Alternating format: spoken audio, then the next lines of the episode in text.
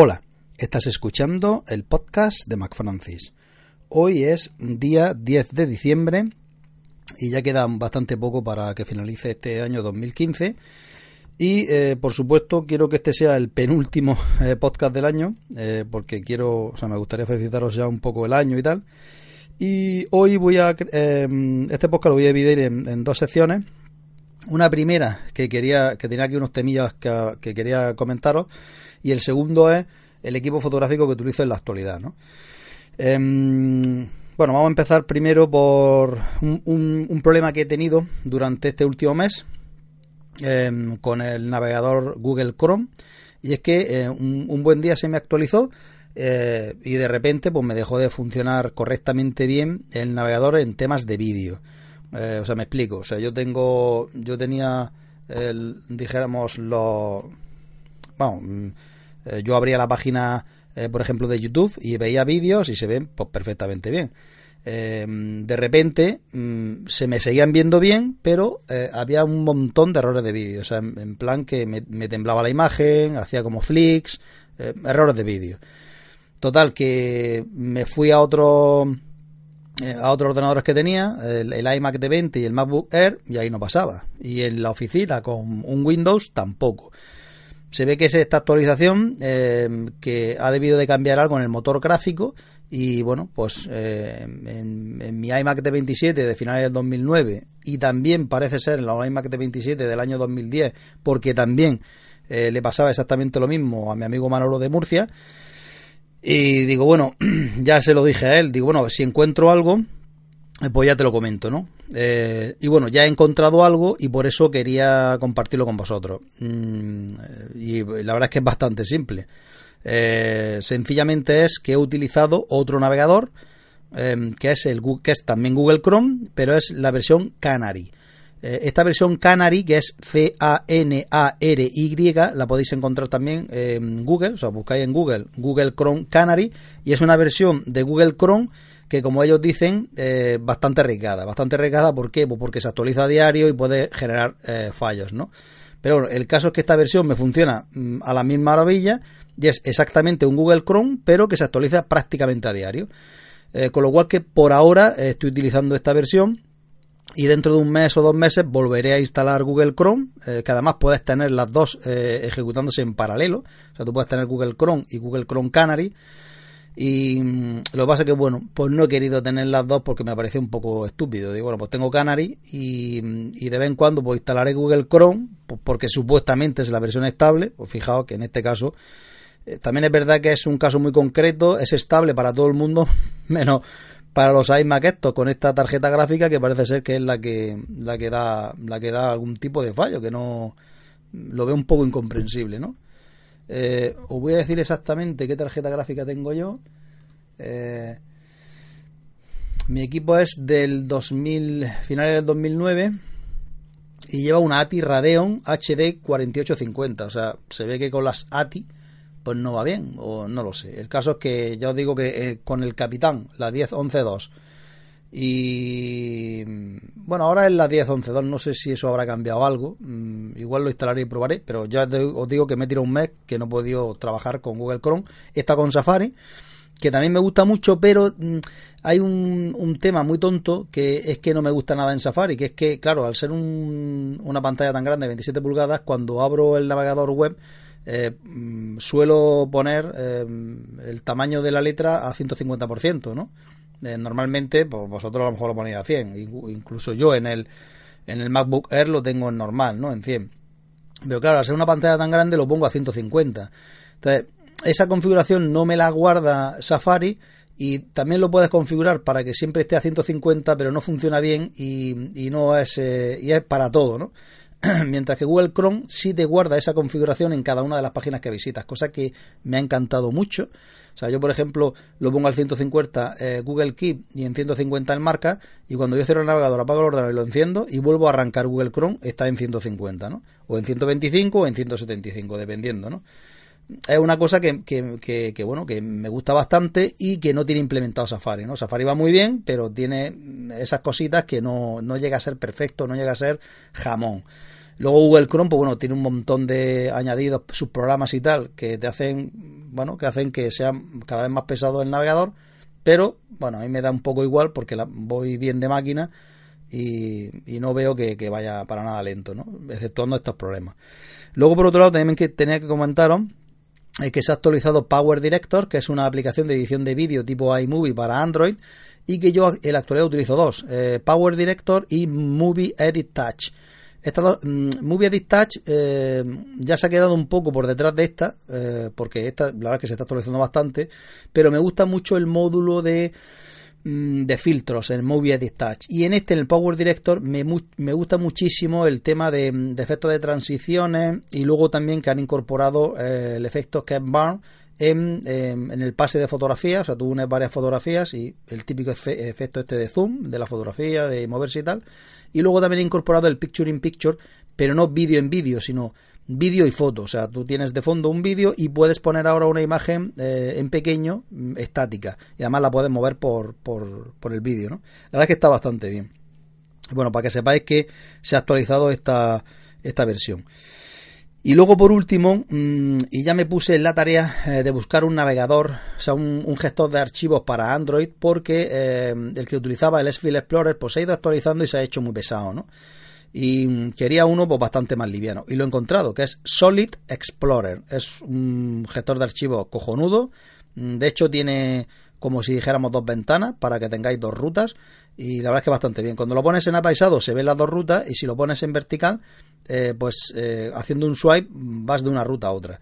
Eh, característica que me gusta mucho de, de, este, de este navegador, que puedes aparte de que puedes ordenar cada ruta eh, o todas, ¿no? Yo, por ejemplo, tengo eh, la ruta principal, me gusta ordenarla alfabéticamente y las subrutas me gusta ordenarlas eh, para, bueno, en, orden de, del último archivo, el último archivo que, que, se ha creado o se ha accedido o se ha, o se ha modificado, ¿no? Em, luego, por otro lado, también tiene unos visores internos, al igual que es Explorer, pero llevan nativamente ya soporte con, con Chromecast, ¿no? O sea que está bastante bien. O sea, eh, reproductora interna me refiero a que cuando tú ejecutas un archivo de, de vídeo, imagen o sonido y tal, pues te, primero te aconseja utilizar el, su visor interno o bien por los que tenga instalados, ¿no? Entonces el visor interno lo bueno que tiene es que tiene compatibilidad con Chromecast entonces mm, te sale el botoncito este y puedes reproducirlo, ¿no? La verdad es que está muy bien.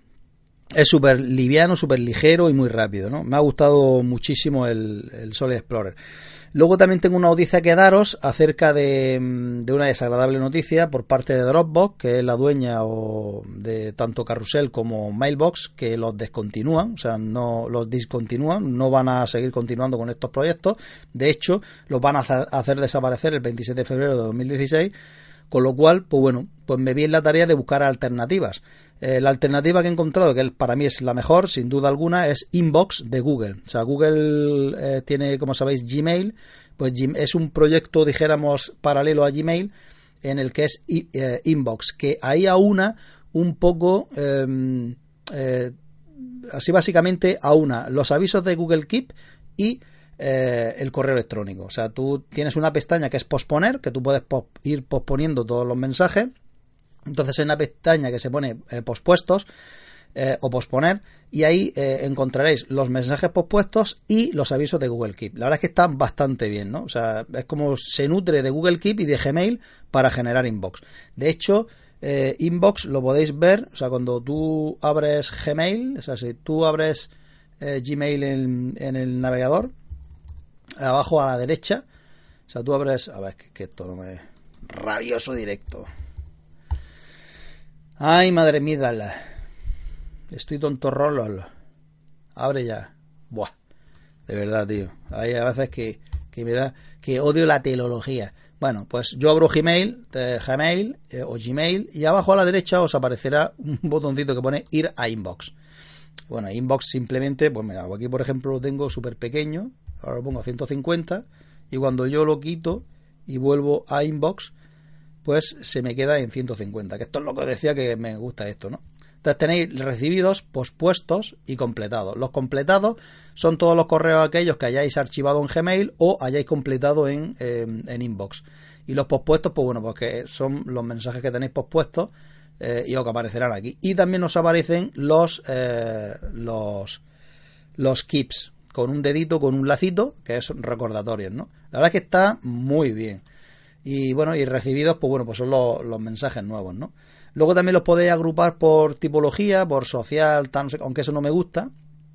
Y, luego sin agrupar, que es como me gusta, a mí me gusta tenerlo sin agrupar eh, y con etiquetas, ¿no? Que es como a mí me gusta más usarlo, que es como lo tenía yo en, en Mailbox y que bueno, con la puñeta esta de, de desaparecer, pues he tenido que volver a crear, pues he tenido que volver a crear las etiquetas y hacerlas en, Inbox. Mm, yo os aconsejo Inbox porque es de Google y además es multiplataforma. Lo tenéis en iOS, porque de hecho lo tengo en, en el iPad eh, mini y también lo tengo, bueno, también lo tengo en el iPhone y en los Android, ¿no? Eh, es una aplicación que mm, realmente funciona muy bien, es bastante liviana y, y, me gusta. Mm, tiene bastantes fallillos, como por ejemplo la firma, que aún haberla metido no, no, no, no me va, no me adjunta la firma. Pero bueno, la verdad es que para redactar correo y tal tengo Gmail y para mm, revisar el correo así rápido, eh, archivarlo, borrarlo o, mm, o posponerlo, pues utilizo Inbox, ¿no? Básicamente es que es lo mismo, ¿no? Y por último, eh, tenía aquí que os dejé en Instagram, que también es MacFrancis con CK, eh, un vídeo, os dejaré en las notas de, este podcast, eh, un vídeo en el que ahí explican cómo instalar eh, la saga Doom, ¿no? Doom, que es un juego esto de los años, no sé, 80 o 90, 90 y pico, que la verdad es que está bastante bien, ¿no? Es un poco juego súper retro, además de hecho yo creo que es la imagen original, y bueno, si sois aquellos como yo, mmm, antiquillos, que os gusta un poco esto, la verdad es que estoy enganchadísimo con el Doom, y no sé, pues mm, me ha venido así una, un recuerdo de cuando jugaba en mi 386 o 486, no estoy seguro con cuál jugaba, a, este Doom. Va bastante más rápido, claro. Eh, fijaos cómo avanza la tecnología, un móvil. De hecho, estoy jugando en el M2 Note, que ni siquiera es el G4, y va mm, rapidísimo. O sea, para que veáis la potencia de, que tenemos en los bolsillos, ¿no? Y mm, qué más, qué más, qué más. Y ya está. Yo mm, ya pasamos a la, a la segunda parte de este podcast, que es qué equipo eh, fotográfico estoy utilizando. De hecho, este, este fin de semana, eh, porque a mí me gusta probar mucho las cosas, y este fin de semana ya un poco he confirmado mm, que este equipo pues, está bastante bien, ¿no? Em, la verdad es que yo el equipo anterior que tenía, os voy a explicar un poco qué equipo tenía anterior. El equipo anterior que tenía, y es que el que tengo porque lo, estoy manteniendo, es una 5D Mark II. Eh, ¿Qué pasa con esta máquina y con los objetivos? Por ejemplo, tengo un 2405 y un 70-200. El 70-200 nada más que pesa un kilo y medio y el cuerpo como 800 gramos, pues imaginaos, dos kilos y pico, o sea, brutal. Eh, el 2405 que pesa como más o menos como el cuerpo, pues tiene ese un kilo y medio, que no es mucho, pero mm, cuando llevas un rato se nota, ¿no? Entonces, bueno, mm, como estoy en un grupo en Telegram que se llama Fotofrikis, en el que estamos ahí, pues Fotoluque, eh, Sergio, eh, Boldo, Misionero y Due Goodlu, pues, mm, bueno, empezamos el grupo los tres, Fotoluque, Sergio y yo, y, Sergio, de los tres, el único que, que tenía, lo digo, menciono esto que estábamos los tres al principio porque fue cuando más o menos la compré, ¿no? Em, y Sergio, pues siempre ha tenido una, una M10, una, una Olympus M10. Y, la verdad es que me atraía porque realmente es muy bonita, o sea, la, la máquina es preciosa, es muy vintage, pero es que eh, el interior es brutal. o sea, el exterior es vintage, es como evocando al pasado, pero el interior es, mm, yo qué sé, es como la comparación, o sea, la 5 de Mar 2 es eh, de la fotografía analógica a la 5 de Mar 2, que es un salto brutal, pues de la Olympus a la 5 de Mar 2 más o menos igual. No en calidad fotográfica, sino en posibilidades, ¿no? En, facilidades que te da la máquina. Mm, ya me iba él diciendo, oye, esta máquina está de puta madre, va muy bien, tal, no sé qué, bla, bla, entonces yo decía, nada, que full frame, burro grande ando no ande, con una buena polla que bien se folla. y estaba con esas pruebas con él, ¿no? Eh, porque claro, el sensor de, la full frame es de 35 milímetros, dijéramos, eh, grande, ¿no? Pues la micro 4 tercios es la mitad. Entonces, claro, pues con un sensor más grande, pues, mm, pues, evidentemente es mejor, ¿no? Porque tiene más, recoge más información. Pero ha evolucionado tanto el micro 4 tercios que la verdad es que me he quedado alucinado, ¿no? Y sobre todo me convencí o me decidí a pillármela eh, por un modo en concreto que tiene la Olympus, que es el Live Composite, que ahora explicaré lo que es, y me enamoró.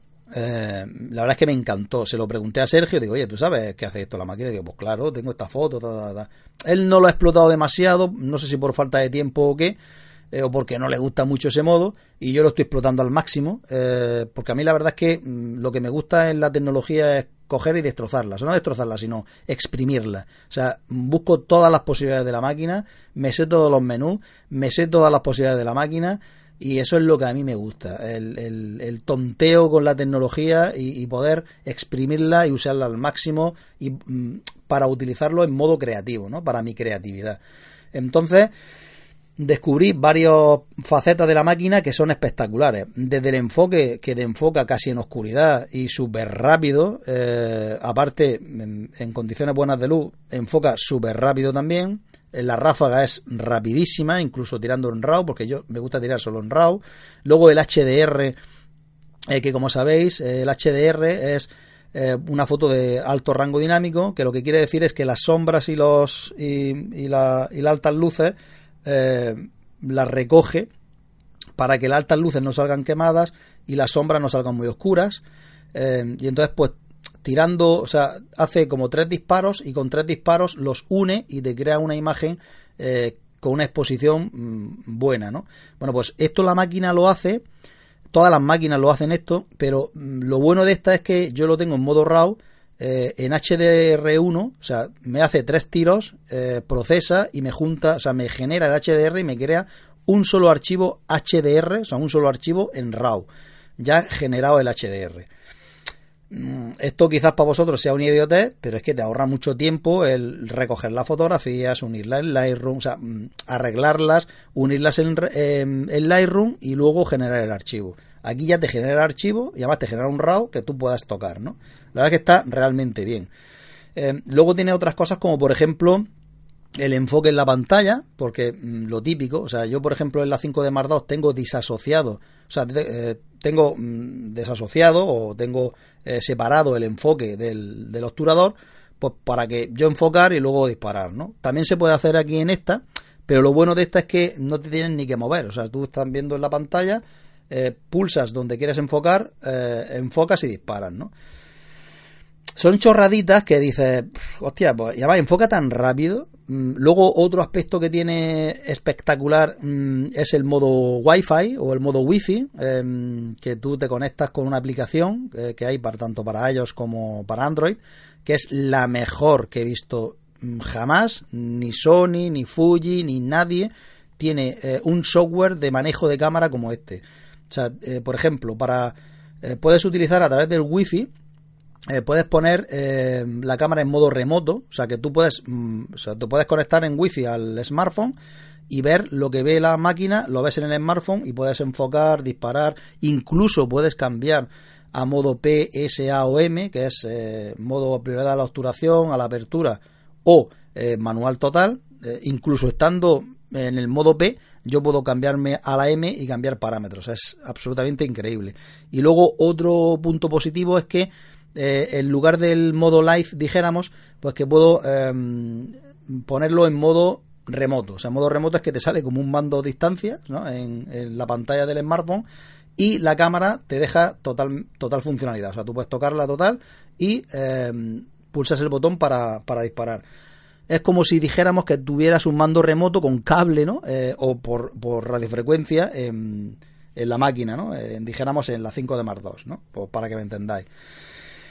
Y la verdad es que eh, la máquina no es, no es excesivamente cara. De hecho, vendí la RX 100 eh, Mark III de la Sony que tenía yo la compacta, la vendí y prácticamente eso es lo que me costó. O sea, yo me compré la M10 con el 50 milímetros, o sea, con un 25 que es como es por dos, es un 50 eh, y me costó pues 500 y pico euros y, la, y la RX, la Sony la vendí por 475, 480, ¿no? O sea, prácticamente pues invertí poco y la verdad es que hay una diferencia entre una y otra absolutamente brutal pero brutal, ¿eh?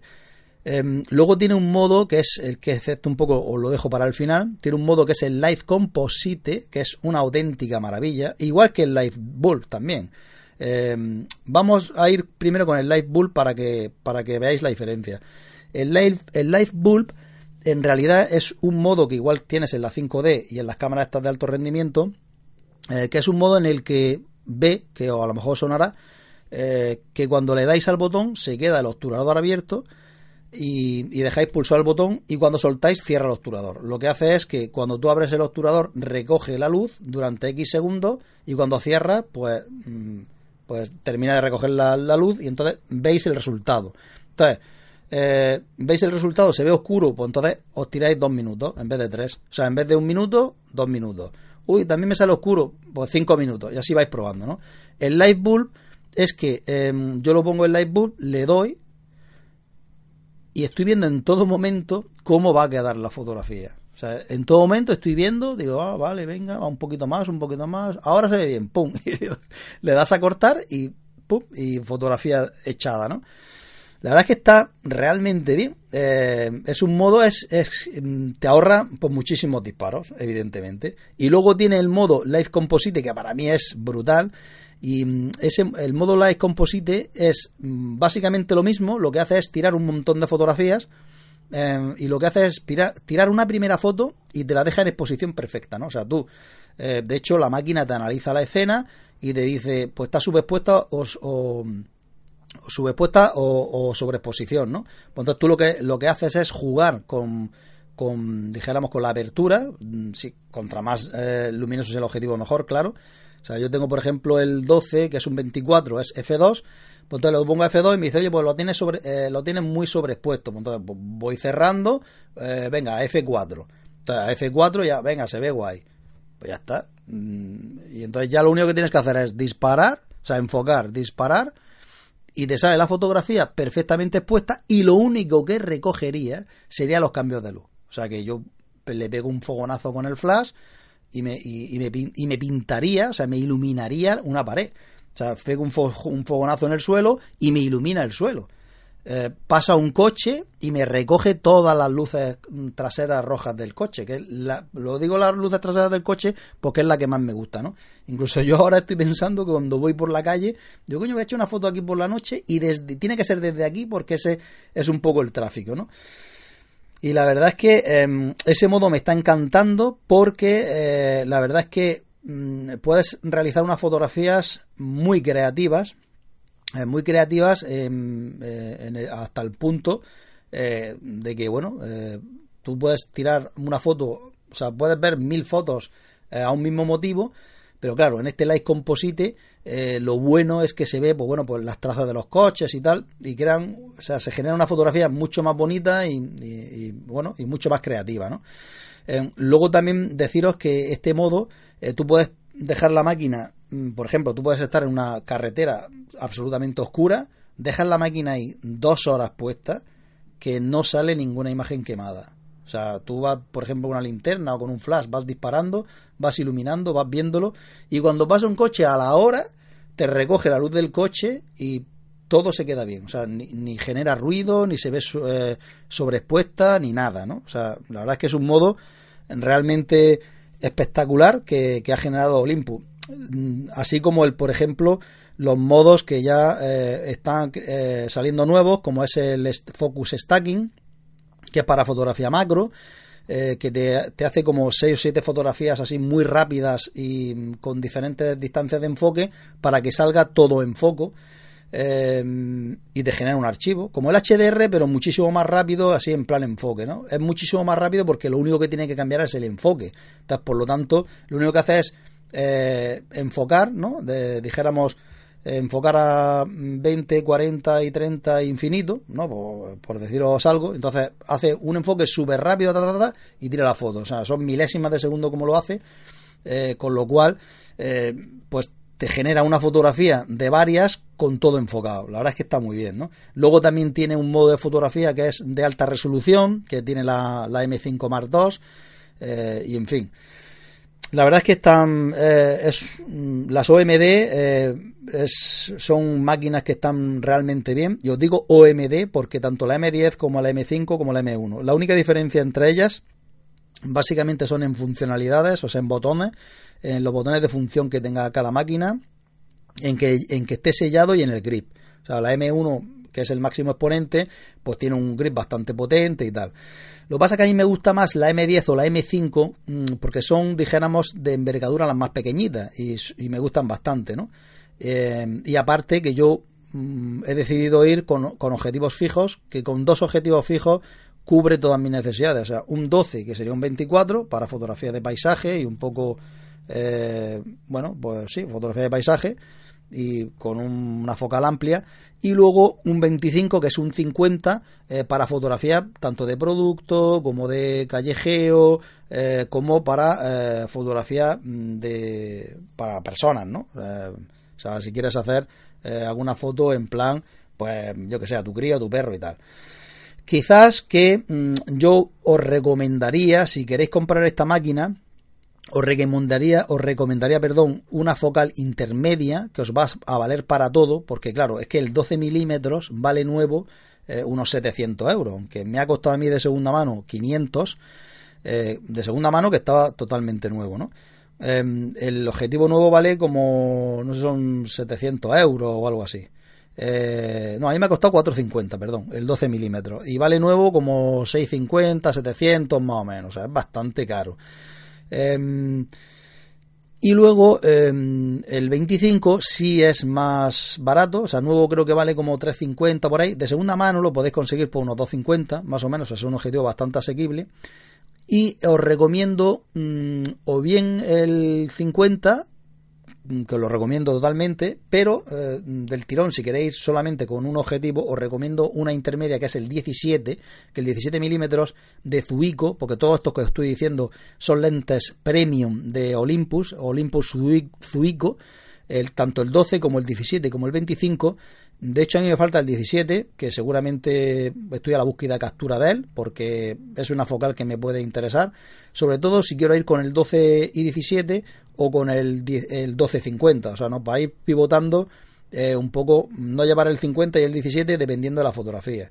Y os recomiendo esta distancia focal, que es un 35 en 35 milímetros, porque eh, es bastante versátil, ¿no? Os vale tanto como para fotografía de retrato, bueno, de retrato quizás no, pero más de grupo, street photography, o sea, para ir por la calle y tal, no sé qué. Es, es una focal que es lo suficientemente amplia para recoger eh, fotografías así de edificios y tal, no sé qué, y lo suficientemente larga como eh, para sea casi detalle, ¿no?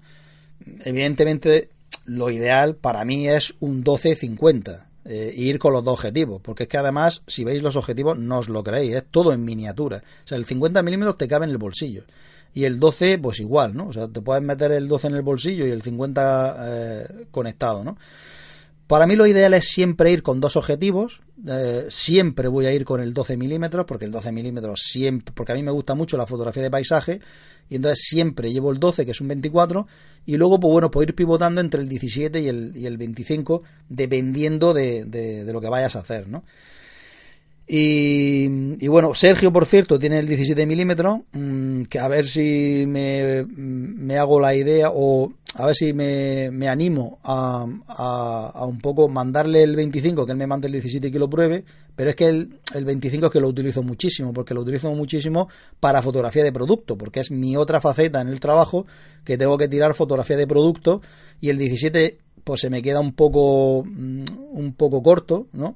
Un poco corto me refiero a que la focal es demasiado amplia, ¿no? Y el, y el 25 quizás que me guste bastante más eh, porque es una focal muy buena para fotografía de este tipo, ¿no? De productos o eh, incluso para, mm, para, para retrato, ¿no?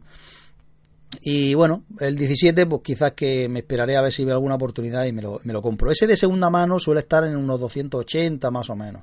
O sea que fijaos que eh, por mil euros podéis montar un, equipo realmente profesional, ¿no? O sea, porque además tiene una calidad de fotografía impresionante. Ya os digo que yo, por ejemplo, lo tengo el ISO en automático, aunque luego lo manejo mucho en manual, pero cuando lo pongo en modo P, lo tengo todo en automático y va desde 200 a 3200. O sea, las fotografías ISO 3200 son muy, muy, muy usables.